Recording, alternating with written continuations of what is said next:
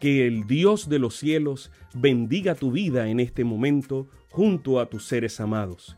Bienvenidos a un espacio de inspiración bíblica donde su corazón será lleno de esperanza. Como un regalo de la Iglesia Adventista del Séptimo Día de King, Texas, compartimos la lectura devocional para adultos correspondiente a este bendecido día. Pablo, reavivado por una pasión. Autor, Pastor Bruno Razo. Que Dios te colme de misericordias en este preciso instante. Oremos. Amante Padre, que en este momento tu palabra trascienda al corazón de quien la escucha, sea sembrada y dé fruto para la vida eterna. En el nombre de Jesús. Amén. Hoy 20 de noviembre, la matutina lleva como título Antideslizante y está basada en Hebreos 2.1, que dice, No sea que nos deslicemos. Pablo ha destacado que estamos en los últimos días de la historia y por eso debemos prestar mayor atención. Es necesario, no es optativo, y es indispensable tener más diligencia y estar más enfocados, concentrados y afirmados en Cristo y su palabra. Entonces, y firmemente anclados allí, para no tener una vida a la deriva, no nos deslizaremos ni seremos arrastrados como quien resbala por un tobogán, sin que nada lo sujete o detenga. Solo queda esperar el impacto final que lastima, destruye y mata. En cierta oportunidad, Junior estaba escalando una montaña llamada Pico de Canastra, ubicada a 800 metros de altura en las montañas del sur de Brasil. Era un hermoso día de verano cuando de pronto sucedió algo inesperado.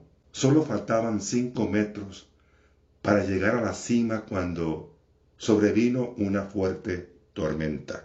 El último punto de seguridad que sostuvo la cuerda en la roca se encontraba cuatro metros debajo de donde él estaba. Rápidamente trató de subir para llegar a la cima antes que la lluvia, pero no llegó. A solo dos metros de los pasadores de seguridad finales, la tormenta lo alcanzó. La piedra de basalto, húmeda, es extremadamente resbaladiza, deslizante. Cualquier movimiento para descender podría generar una caída libre de más de 14 metros. El miedo se hizo cargo. Las piernas comenzaron a temblar. La lluvia y el viento lo atraparon con fuerza. ¿Qué podía hacer? Solo había una opción segura e inteligente. Permanecer inmóvil en la roca, bien aferrado. Así lo, lo hizo durante casi una hora. La lluvia de verano pasó y con el calor una hora después, la roca estaba lista para ser escalada nuevamente. El grito de victoria en la cumbre en ese día fue muy diferente. En la escalada de la vida espiritual, la única seguridad antideslizante es permanecer firme en la roca que es Cristo. Cualquier intento de movimiento humano será de riesgo fatal. Por eso Elena de White nos pregunta, ¿están nuestros pies sobre la roca de los siglos? ¿Estamos escondiéndonos en nuestro único refugio? La tormenta viene, inexorable en su furia. ¿Estamos preparados para hacerle frente?